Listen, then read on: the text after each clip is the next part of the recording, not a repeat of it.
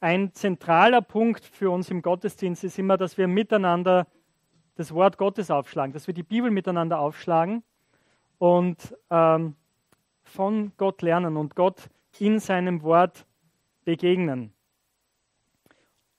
Äh, und im Normalfall ist es in der Evangeliumsgemeinde so, dass wir durch biblische Bücher durchpredigen, dass wir so Predigtreihen haben.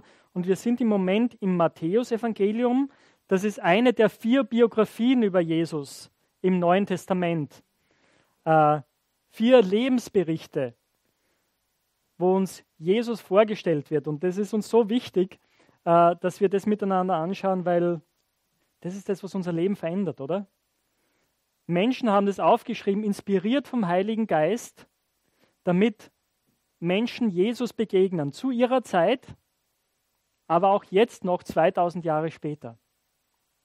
Und wir sind überzeugt davon, dass wenn wir miteinander die Bibel aufschlagen, dieses alte Buch, dass Jesus dir und mir begegnen wird und zu uns reden wird.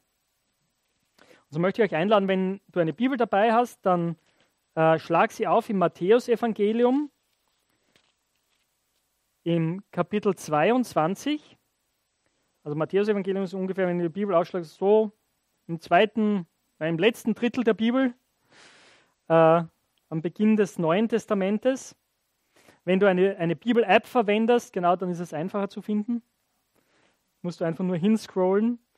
Ähm, und wir haben eine, und die, der Teil unserer Reihe Matthäus, wir haben durch das ganze Matthäus-Evangelium durchgepredigt und, oder sind dabei, das zu tun. Und wir sind jetzt eben in diesem letzten Abschnitt eigentlich. Und der, der Block, den wir gerade behandelt, heißt was Jesus mir zu sagen hat. Und in diesem größeren Abschnitt haben wir hier ganz viele Reden von Jesus, Geschichten, die er erzählt, Auseinandersetzungen, die Jesus mit der religiösen Elite hat. Äh, und das Spannende ist, ja, das ist nicht nur für die damalige Zeit relevant, sondern das spricht zu uns heute. Und so sind wir heute an einem Punkt angelangt, wo, wo äh, Jesus so Fragen gestellt bekommt und wo es Streitgespräche mit einigen äh, Parteien aus der religiösen Elite der damaligen Zeit gibt. Und das ist so ein bisschen der Hintergrund jetzt, ähm, bevor wir einsteigen. Ich lese Kapitel 22 ab Vers 15. Hier heißt es, daraufhin kamen die Pharisäer zusammen Sie überlegten, wie sie Jesus durch eine Frage in Bedrängnis bringen konnten oder eine Falle stellen könnten. Sie schickten ihre Jünger zu Jesus zusammen mit einigen Anhängern des Herodes. Die sagten zu ihm, Lehrer, wir wissen, dir geht es nur um die Wahrheit. Du lehrst uns aufrichtig, wie wir nach Gottes Willen leben sollten, sollen. Dabei fragst du nach keinem anderen, denn du siehst nicht die Person an. Sag uns bitte, was du für richtig hältst. Ist es erlaubt, dem Kaiser Steuern zu zahlen oder nicht? Jesus durchschaute ihre Absicht und sagte, Warum wollt ihr mich auf die Probe stellen, ihr Scheinheiligen? Zeigt mir eine Münze, mit der ihr die Steuern bezahlt. Sie gaben ihm eine Silbermünze. Jesus fragte sie, Wer ist auf dem Bild zu sehen und wer wird in der Inschrift genannt? Sie antworteten, der Kaiser. Da sagte Jesus zu ihnen, dann gebt dem Kaiser, was dem Kaiser gehört, und Gott, was Gott gehört. Als sie das hörten, waren sie sehr erstaunt. Sie ließen Jesus in Ruhe und gingen weg. Am selben Tag kamen Sadduzäer zu Jesus die Sadduzäer behaupten, dass es keine Auferstehung der Toten gibt. Sie fragten Jesus, Lehrer, Mose hat gesagt, wenn ein Mann kinderlos stirbt, soll sein Bruder die Frau heiraten. So kann er dem Verstorbenen Nachkommen verschaffen. Nun gab es bei uns sieben Brüder. Der erste heiratete und starb kinderlos. Deshalb heiratete sein Bruder die Witwe. Ihm erging es genauso. Auch dem dritten bis hin zum siebten. Als letzte von allen starb die Frau. wie wird es nun bei der Auferstehung der Toten sein? Mit wem von den sieben wird die Frau dann verheiratet sein? Alle haben sie ja zur Frau gehabt. Jesus antwortete, ihr irrt euch. Denn ihr kennt weder die Heilige Schrift, noch wisst ihr, wie groß Gottes Macht ist. Wenn die Menschen von den Toten auferstehen werden, werden sie weder heiraten noch geheiratet werden. Vielmehr werden sie leben wie die Engel im Himmel. Was aber die Auferstehung der Toten angeht, wisst ihr nicht, dass Gott euch gesagt hat, ich bin der Gott Abrahams, Isaaks und Jakobs? Gott ist doch nicht ein Gott der Toten, sondern der Lebenden. Die Volksmenge hatte Jesus zugehört. Sie war von seiner Lehre tief beeindruckt. Das ist das Wort Gottes. Als Christen stehen wir immer wieder in einem Spannungsfeld. Und ich glaube, dieses Spannungsfeld wird von Menschen äh, in unserer Gesellschaft sehr stark wahrgenommen. Und das Spannungsfeld ist das, hat mein Glaube einen Einfluss auf mein Leben im Hier und heute? Oder ist es nur etwas, was mit so einem Jenseits zu tun hat? In Klammer gesprochen mit einem eingebildeten Jenseits, denken viele Leute. Oder ist es, was wirklich zählt, das Jenseits? Ist es die, das Reich Gottes, gell, was wirklich zählt? Und das Hier und Heute hat keine Bedeutung. Das ist ein Spannungsfeld, in dem Christen leben und das andere auch wahrnehmen. Also manchmal denken Leute, ja, das Christen hat ja nur was mit dem Leben nach dem Tod zu tun. Oder sie sagen, nein, nein, es hat nur mit dem Hier und Heute zu tun. Und dieses Spannungsfeld begegnet uns in dem Text, den wir heute vor uns haben. In diesen beiden Fragen, die hier gestellt werden, die an Jesus herangetragen werden und die letzten Endes ihm eine Falle stellen wollen. Denn das ist auch ganz wichtig zu verstehen. Zu diesem Zeitpunkt in den Evangelien, Jesus ist in Jerusalem, es ist die letzte Woche, bevor er sterben wird. Und die Auseinandersetzung mit der religiösen und politischen Elite in Jerusalem spitzt sich immer mehr zu. Jesus hat in den Texten zuvor drei Geschichten erzählt.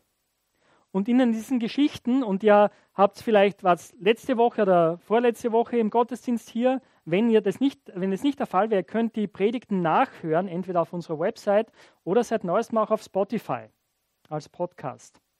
Also es ist nicht alles verloren, wenn ihr nicht hier wart. Ihr könnt es nachhören.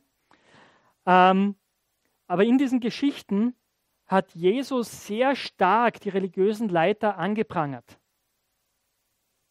und gesagt, ihr schlagt die Einladung Gottes aus. Ihr wollt nicht ins Reich Gottes hinein und ihr haltet andere sogar davon ab. Und deswegen wird euch das Reich genommen werden und anderen gegeben werden. Das war der Text, den Wolfgang auch letzte Woche behandelt hat. So, und aufgrund dieser Geschichten ist die Stimmung immer aufgeheizter geworden. Und die religiöse Elite, die Pharisäer, die Sadduzäer, die Hohepriester haben gesagt, dieser Jesus, der muss weg. Und so beginnen sie jetzt Fallen zu stellen. Nun, wer waren diese Leute? Im ersten Abschnitt, in den Versen 15 bis 22, kommen uns die Pharisäer und die Herodianer äh, kommen, uns, kommen hier vor. Die Pharisäer, die waren eigentlich äh, ähm, wenn ihr Ju damals jemand aus dem jüdischen Volk gefragt hat, wer sind die Pharisäer, weil bei uns haben die so ein bisschen ein schlechtes Bild, oder? Also wenn du das Wort Pharisäer hörst, denkst du gleich, ah, das ist ein Heuchler. Ja? Und es kommt natürlich daher, dass wir diese Evangelientexte kennen. Aber wenn du damals Menschen gefragt hättest, hey, die Pharisäer, wer sind die? Dann hätten die gesagt, boah, das sind super Leute. Die nehmen das Wort Gottes echt sehr, sehr ernst die setzen sich sehr ein für andere. Das schaut, das schaut super aus, was sie machen. Die nehmen es ganz ernst. Es war eine Erweckungsbewegung im Judentum damals. Und ihr Ziel war, alles zu tun, damit das Reich Gottes kommt. Aber eben wie Jesus immer wieder zeigt, das Problem war, es war sehr vieles von dem, was sie gemacht haben, war äußerlich und Schein, aber hat nicht das wiedergespiegelt, was wirklich in ihren Herzen war. Aber viele haben es sicher auch ernst genommen und die begegnen uns auch in den Evangelien. Die Herodianer waren eine andere Gruppe. Das war sozusagen eigentlich wie eine politische Partei. Das waren die Anhänger des Herodes. Herodes war ein Fürst, der von Rom aus eingesetzt war. Und die Herodianer, im Gegensatz zu den Pharisäern, waren eigentlich Leute, die, die haben sich mit den Römern ganz gut arrangiert gehabt. Also wenn, wenn, ihr, wenn ihr so in politischen Kategorien denken würdet, wären die einen eher rechts gewesen und die anderen eher links. Also eigentlich zwei Gruppen, die sehr wenig miteinander zu tun haben wollen auch. Die sehr unterschiedliche Interessen haben. Aber interessanterweise an dieser Stelle verbünden sie sich hier. Weil sie Jesus aufs Glatteis führen wollen. Und hier ist der Plan und das Problem. Wir haben gelesen in, in, Vers 16, die Pharisäer denken, okay, wir müssen was unternehmen. Sie schicken ihre Schüler, ihre Jünger äh, zu Jesus, eben gemeinsam mit den Herodianern, und dann stellen sie eine Frage. Äh, nachdem sie Jesus ordentlich geschmeichelt haben, oder? Und das ist natürlich auch, wie eine Falle so richtig gelegt wird. Sagen zunächst, Lehrer, wir wissen, dass es dir nur um die Wahrheit geht. Du kümmerst dich um keinen Menschen, also du siehst niemanden an, es ist dir egal, dir egal, um wen es geht. Es geht dir nur um die Wahrheit Gottes, nur um das Reich Gottes. Deswegen haben wir jetzt eine Frage. Oder wenn, wenn du so, also wenn ich sowas hören würde, das würde mich sehr, das würde mich wahrscheinlich unvorsichtig machen lassen. Also meine Antwort wäre, ja klar, ich, ich achte niemanden und meine Antwort kommt dann gerade heraus, gell? ohne viel nachzudenken unter Umständen. Und das ist natürlich ihr Ziel. Und dann kommt die Frage in Vers 17.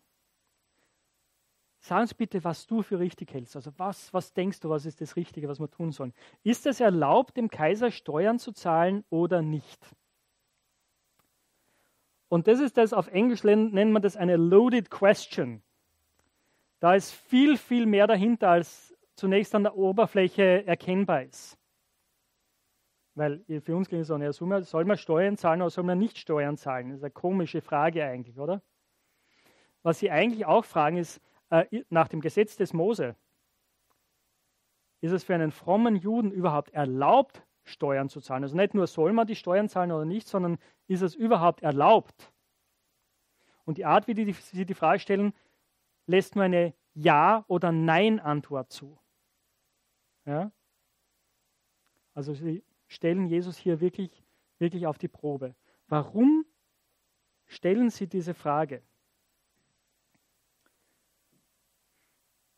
Das Interessante ist, wenn du, und Jesus sagt dann, bringt mir eine Münze und zeigt sie mir.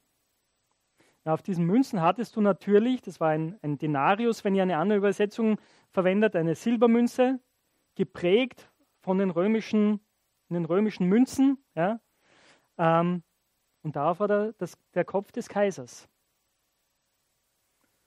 Und darauf war auch eine Inschrift. Auf der Inschrift stand in dem Fall Tiberius, Sohn des göttlichen Augustus. Ja, der Kaiser zu dieser Zeit.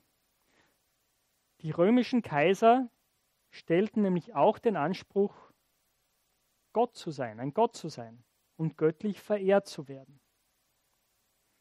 Und das war natürlich ein Problem. Also wenn du frommer Jude warst, du wusstest, es gibt nur einen Gott.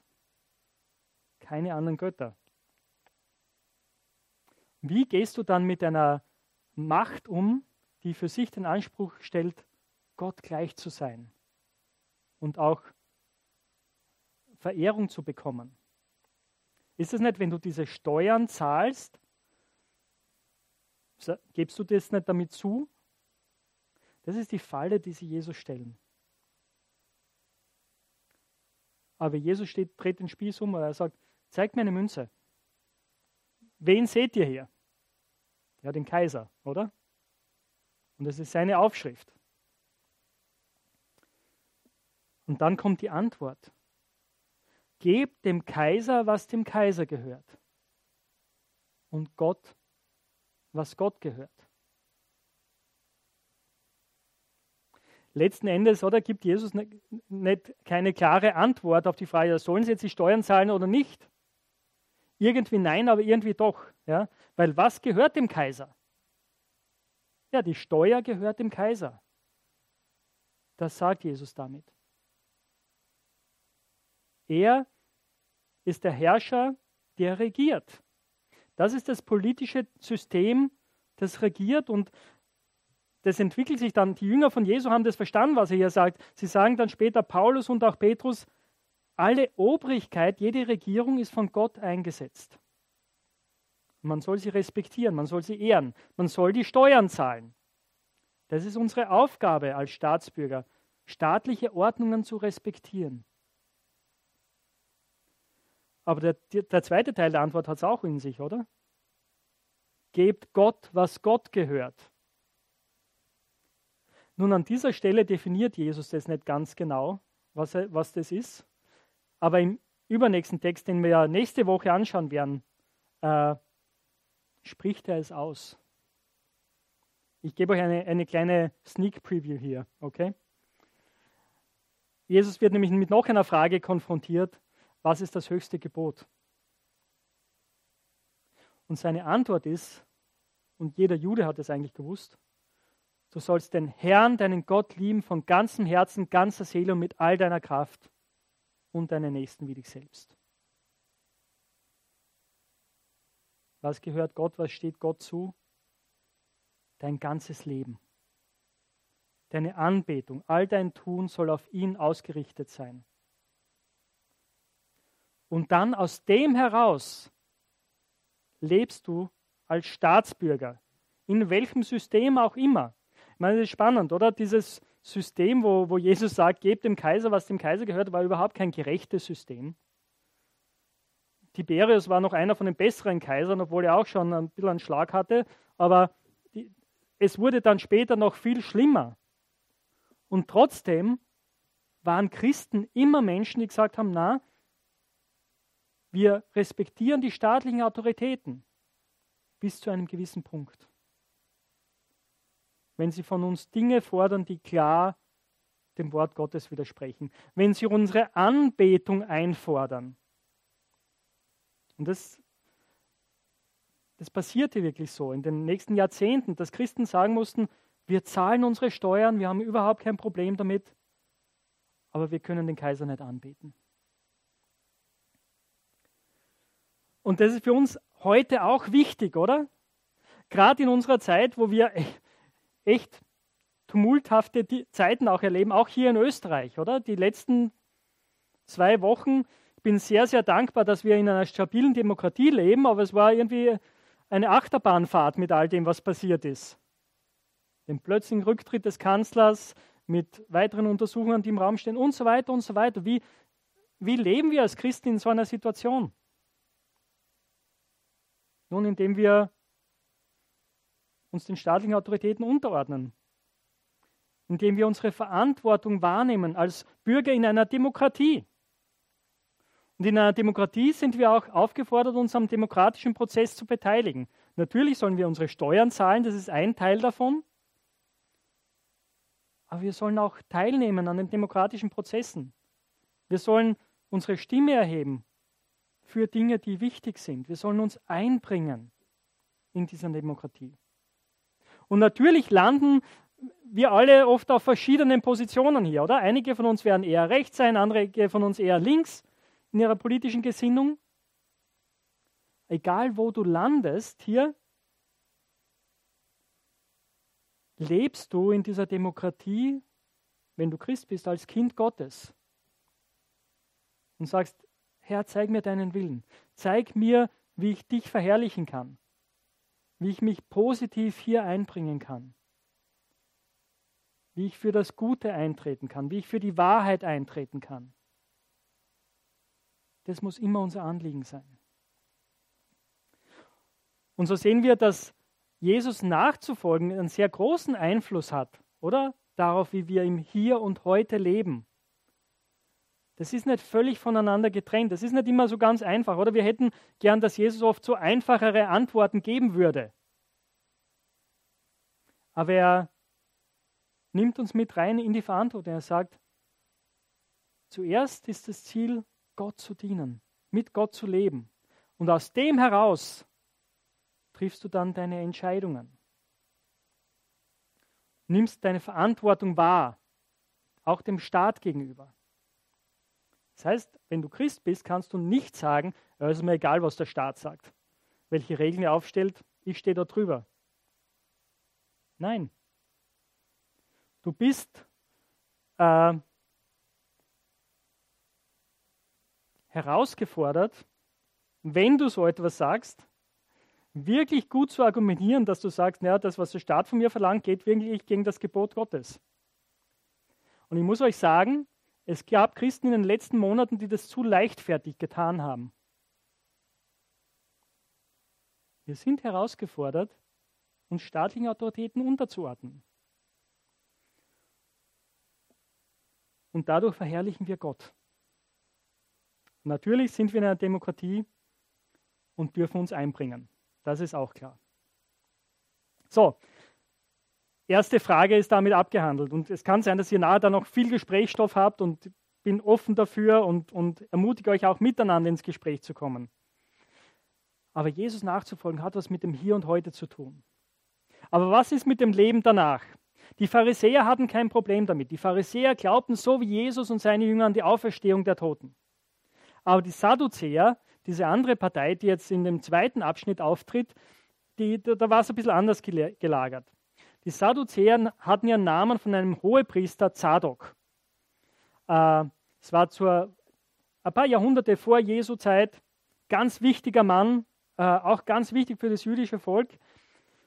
Ähm, aber was sie dann draußen entwickelt hat, war mehr so, man könnte sagen, das war so mehr die liberale theologische Schule der damaligen Zeit. Die gesagt haben, ja, die Bibel, unser heutiges Alte Testament, es ist ganz hilfreich, äh, ganz gut für, wie, wie wir, wir wissen, wie wir unser Leben regeln können. Das sind gute Regeln, die uns helfen, ein gutes Leben zu führen. Aber vieles von diesem übernatürlichen Zeugs, das, das kann man nicht wirklich glauben. Und so haben sie auch gesagt, was wir wirklich ernst nehmen wollen, sind die fünf Bücher Mose. Äh, darauf stützen wir uns. Aber die Propheten und diese anderen Bücher, ja, da stehen interessante Dinge drinnen, aber das kann man nicht ganz so ernst nehmen. Also eigentlich ist es genau das, was ihr heute an vielen Universitäten hören würdet, wenn ihr an einer, einer theologischen Fakultät studiert. Ja?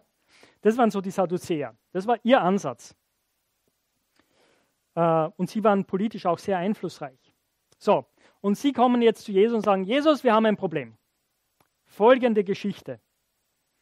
Wir haben sie vorher schon durchgekaut, oder? Ein Mann äh, ist verheiratet, äh, er stirbt und dann zitieren sie dieses Gesetz äh, aus den Mosebüchern.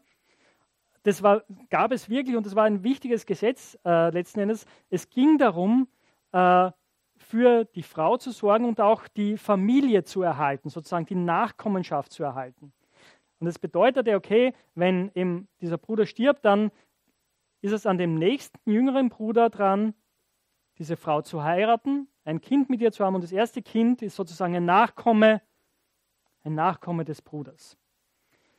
Klingt für uns total schräg, total komisch, hat sozial gesehen Sinn gemacht, dieses Gesetz. Und jetzt kommen sie mit ihrer Geschichte und man, man sieht recht bald, oder auch wenn sie sagen, ja, äh, das ist bei uns passiert, das ist eine hypothetische Geschichte, oder? Das klingt so unwahrscheinlich, dass man sagt, ja, theoretisch ja, aber. Ähm, genau. Also, und das Problem, das sie damit darstellen, also alle sieben Brüder haben diese Frau gehabt. Sie hat nie ein Kind bekommen, äh, aber, weil, weil sonst wäre sie ja nicht weitergegangen. Ja? Äh, alle sind gestorben und dann bei der Auferstehung, äh, wem wird sie gehören? Und man hat so das Bild vor sich, oder die Frau steht da so und um sie herum so sieben Männer, die so vor ihr knien. Gell? Wem gehört sie jetzt?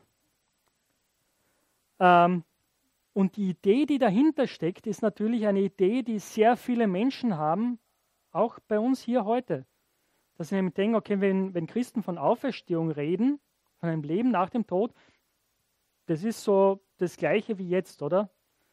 Uh, the same as always. Also einfach das Alte noch einmal und bis in alle Ewigkeit. Und für die meisten Leute ist das nicht sehr attraktiv, muss ich sagen. Das ist für mich nicht sehr attraktiv. Ähm, Aber das ist die Vorstellung, oder? Die auch hier dahinter steckt.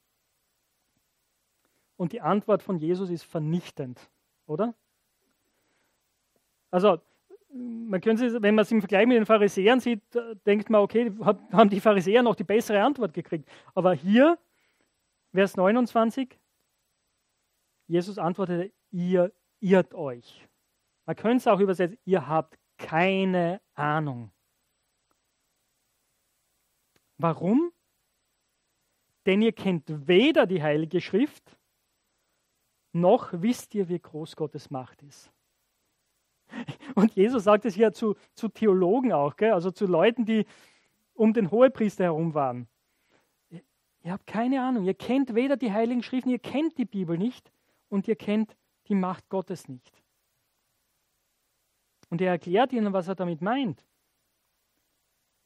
Er sagt, wenn die Menschen von den Toten auferstehen, dann werden sie sein wie die Engel im Himmel. Sie werden nicht mehr heiraten oder verheiratet werden. Das kann man jetzt auch leicht missverstehen, oder? Und, und viele von uns, oder viele Menschen haben dieses Bild, oder? Genau, wenn du an Himmel denkst, aber ich weiß nicht, wie es euch gar nicht, als der Alex vorher über den Himmel geredet hat, dann denkst du vielleicht, du hast dann so ein weißes Kleid an, eine Harfe in der Hand, sitzt auf einer Wolke und darfst für immer singen. Und vielleicht hast du singen. Und ich weiß nicht, wie attraktiv diese Vorstellung ist. Aber das ist auch nicht, was Jesus hier meint. Na, was Jesus hier meint, ist, äh, es gibt eine, mit der, mit der Auferstehung der Toten, es gibt eine Kontinuität zu unserer jetzigen Existenz, aber auch eine Diskontinuität. Es wird anders sein. Wir gehen nicht zurück zu dem, was jetzt ist, the same old usual, das Alte, sondern es wird neu sein, es wird herrlich sein. Und wenn du die Bibel durchliest und hin und wieder so Engelserscheinungen, von Engelserscheinungen liest, dann kriegt man manchmal eine Ahnung davon, was gemeint sein könnte. Also manchmal werden die Engel nicht so richtig erkannt, aber manchmal, wenn sie in ihrer, in ihrer Kraft, in ihrer Herrlichkeit erscheinen, dann, dann sind Menschen geblendet. Dann kriegen Menschen Angst. Sie werden fast wie gelähmt. Und das ist das, was Jesus meint. Diese neue Realität in der Auferstehung. Es wird Herrlichkeit sein, weil Gott uns verwandeln wird.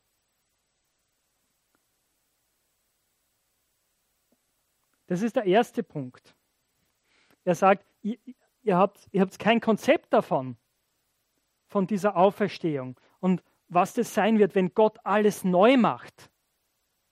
Denn das ist damit gemeint. Es ist nicht nur ein Himmel, irgendwie so ein Schweben in, in den Sphären gemeint, sondern ein neuer Himmel, eine neue Erde. Und eben, dann geht er genau damit weiter, dass er sagt, ihr habt keine Ahnung über die Kraft Gottes und über die Schriften, weil er zitiert jetzt nämlich aus der Schrift und er zitiert nicht aus irgendeinem der Prophetenbücher, sondern er geht genau in, in die Kerntexte rein, wo die Sadduzäer sagen würden, ja, ja, das ist das Wort Gottes. Das akzeptieren wir. Und er sagt zu ihnen, habt ihr nie gelesen? Und wenn immer Jesus sagt, habt ihr nie gelesen, das müsst uns, also die Reaktion ist, die wir haben müssen, ist, ouch. Ja, weil das ist echt eine peinliche Frage. Das ist so, wie wenn du in der Schule drankommst über den Stoff, wo du die ganze Zeit gewusst hast, hey, das habe ich in der, du bist jetzt in der sechsten Klasse und das habe ich schon in der dritten Klasse gelernt und das müsste ich im Schlaf sagen können. Und der Lehrer fragt, hast du das nie gelernt? Peinlich, oder? So ist diese Situation. Habt ihr nie gelesen, äh, dass es in der Schrift heißt, so, jetzt habe ich meinen Text verloren. Genau, genau. Was die Auferstehung der Toten angeht, wisst ihr nicht, dass Gott euch gesagt hat, ich bin der Gott Abrahams, Isaaks und Jakobs. Das ist eine zentrale Stelle im Judentum. Das ist die Stelle, wo Gott Mose begegnet im Dornbusch. Ja, jedes jüdische Kleinkind hat es gekannt. Und das ist, wie Gott sich vorstellt. Ich bin, der ich bin. Ich werde sein, der ich sein werde. Aber eben, es gibt diese Zusatzbeschreibung. Ich bin der Gott Abrahams, Isaaks und Jakobs. Das waren die drei Stammväter des jüdischen Volkes. Abraham, der von Gott berufen wurde aus, aus Ur in Chaldea und dann seine Söhne Isaac und sein Enkel Jakob. Gell? Das waren die, die wichtigen Menschen im jüdischen Volk. Und so stellt Gott sich vor, ich bin der Gott Abrahams, Isaaks und Jakobs. Und der Zeitpunkt, zu dem er sich so vorstellt, ist 400 Jahre, nachdem die drei schon tot sind. Und das ist genau der Punkt, den Jesus macht. Gott ist doch nicht ein Gott der Toten, sondern ein Gott der Lebenden. Das heißt, was Jesus hier sagt, ist, wenn Gott sich so vorstellt, bedeutet das, dass Abraham, Isaac und Jakob am Leben sind, weil sie bei Gott sind. Wow, gewaltig, oder? Und wenn ich mich frage, ich, ich weiß hab, hab, verstehe das selber nicht ganz genau, wie das ist mit den, mit den Leuten aus dem Alten Testament, die auf Gott vertraut sind. Wo sind die jetzt und wie ist das genau? Äh, ich bin überzeugt, die sind errettet, aber sie sind errettet durch Christus, weil sie, ohne genau zu wissen, wie es funktioniert, auf Jesus vertraut haben, auf Gott vertraut haben, der sie retten wird. Aber der Punkt, den Jesus hier macht, ist, die sind am Leben. Und deswegen ist Gott ein Gott der Lebenden und nicht der Toten. Gewaltig. Und wenn vorher die Pharisäer erstaunt waren über die Antwort, die Jesus ihnen gegeben hat, sind es jetzt alle, alle Volksmengen. Die, die Menschen sind tief beeindruckt von seiner Lehre, von seiner Autorität. Und das ist meine Frage an dich heute Morgen, meine Herausforderung an dich. Wie geht es dir mit Jesus? Es kann sein, dass du bis jetzt gedacht hast, ja, Jesus war vielleicht so ein interessanter Lehrer, ein Weiser oder so. Äh, ich hoffe, dass diese Texte dieses Bild ein Stück weit zerstören. Dass du anfängst zu fragen, wer ist dieser Jesus wirklich? Dass es dir so ähnlich geht wie den Menschen damals. Dass du erkennst, ja, wenn ich diesem Jesus nachfolge, wenn ich auf ihn vertraue, wenn ich diesem Gott vertraue, das hat was mit meinem Leben im Hier und Heute zu tun. Auch wie ich als politischer Mensch in diesem Land oder in einem anderen Land lebe. Aber das hat auch mit der Ewigkeit zu tun. Denn wenn du stirbst, ist es nicht einfach aus. Die Bibel macht ganz klar, es gibt eine Ewigkeit für jeden Menschen, ob er an Gott glaubt oder nicht. Und da gibt es nur zwei Optionen. Es gibt nur die Option, diese Ewigkeit bei Gott zu verbringen, so wie hier im Abraham, Isaac und Jakob erwähnt sind, oder eben getrennt von ihm. Für immer. Und das Schlimme ist, es wird uns dann erst klar werden, wie schlimm das wirklich ist. Das ist die Bibel verwendet diesen Begriff Hölle dafür. Und die Bilder, die sie verwendet von, von Feuer und Dunkelheit, das sind schwache Bilder für diese Realität. Aber Gott will nicht, dass irgendjemand dort landet. Na, Gott will, dass du ihn kennenlernst. So wie der Alex das heute beschrieben hat. Dass du Jesus kennenlernst und ihm dein Leben anvertraust. Und das ist meine Frage an dich heute Morgen. Ja, wie wie geht es dir mit diesem Jesus? Hast du, wenn du Fragen hast, hoffe ich, dass es offene Fragen sind, dass du echt ein ehrlicher Skeptiker, eine ehrliche Skeptikerin bist. Dass du nicht bist wie die Pharisäer oder Sadduzäer und sagst, ja, ich will Jesus oder den Christen eine Falle stellen. Wenn du mir eine Falle stellen willst, ist es auch okay. Also ich habe da kein Problem damit. Aber ich bin begeistert von Jesus. Und egal wie deine Haltung heute Morgen ist, ich, ich wünsche mir so sehr, dass du diesen Jesus kennenlernst, der eben dann an einem Kreuz gestorben ist, der hingerichtet worden ist, weil die Pharisäer und Sadduzäer anscheinend Erfolg hatten mit ihrem Plan. Aber der Punkt ist, das war viel mehr als ihr Plan. War der Plan Gottes, dass Jesus am Kreuz stirbt. Ja, Jesus, der ewige Gott, der Sohn, hat sich entschieden, in den Tod zu gehen, damit ich versöhnt mit Gott sein kann, damit ich sein Freund sein kann. Ein Kind Gottes. Und das Angebot gilt für jeden von uns. Das gilt für dich und für mich. Ihm zu vertrauen, ihm unser Leben zu geben. Und es ist voll okay, wenn du noch jede Menge Fragen hast. Dann lass dir Zeit und stell diese Fragen, aber stell sie offen. Und sei bereit, diesem Jesus zu begegnen.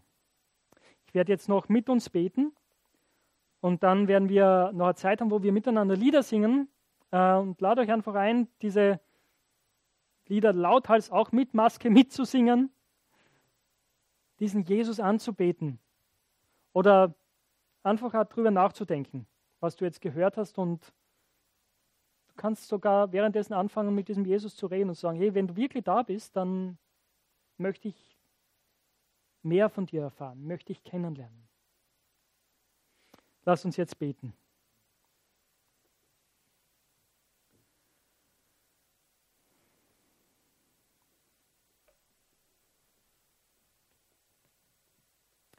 Jesus, du bist so viel mehr als ein Lehrer, als ein Weiser. Du bist unser Retter, du bist unser König, du bist der, der über allen Autoritäten im Himmel und auf der Erde und unter der Erde ist. Deines Tages werden sich alle Knie vor dich, dir beugen. Jeder wird bekennen, dass du der Herr bist. Zur Ehre Gottes des Vaters. Und Herr, ich, ich bete einfach, dass du uns hilfst, die wir dir nachfolgen, dass du uns auch hilfst, in unserem Land als verantwortungsvolle Bürgerinnen und Bürger zu leben. Uns einzubringen. Gerade in, in dieser Zeit, die, ja, wo, wo, wo es viel äh, Diskussionen gibt, wo es Schwierigkeiten gibt, wo es Umbrüche gibt, wo, äh, wo es auch viele Spaltungen gibt immer wieder. Hilf uns, Friedensstifter zu sein. Hilf uns, deinen Frieden, deine Herrschaft da reinzubringen. Hilf uns, unsere Mitmenschen zu lieben. Und Herr, wir wollen die Autoritäten achten. Und wir beten für unsere Regierung, jetzt die neue Regierung. Wir beten, dass sie gut arbeiten wird, wir beten für die Justiz, dass sie gut arbeiten wird und dass die Wahrheit ans Licht kommt. Letzten Endes zum Wohl aller Menschen, die hier leben. Herr, und wir danken dir, dass du uns ewiges Leben anbietest. Wir danken dir, dass es keine hypothetische Sache ist mit der Auferstehung, sondern ganz, ganz real eine Hoffnung, die uns trägt im Leben und im Sterben. Und wir können sicher sein, Jesus, weil du in den Tod bist, äh, gegangen bist und auferstanden bist und jetzt lebst. Und so bete ich für uns alle, dass wo wir sind, ob wir noch viele Fragen haben oder ob wir schon lange mit dir unterwegs sind, dass unsere Zuversicht zu dir wächst. Amen.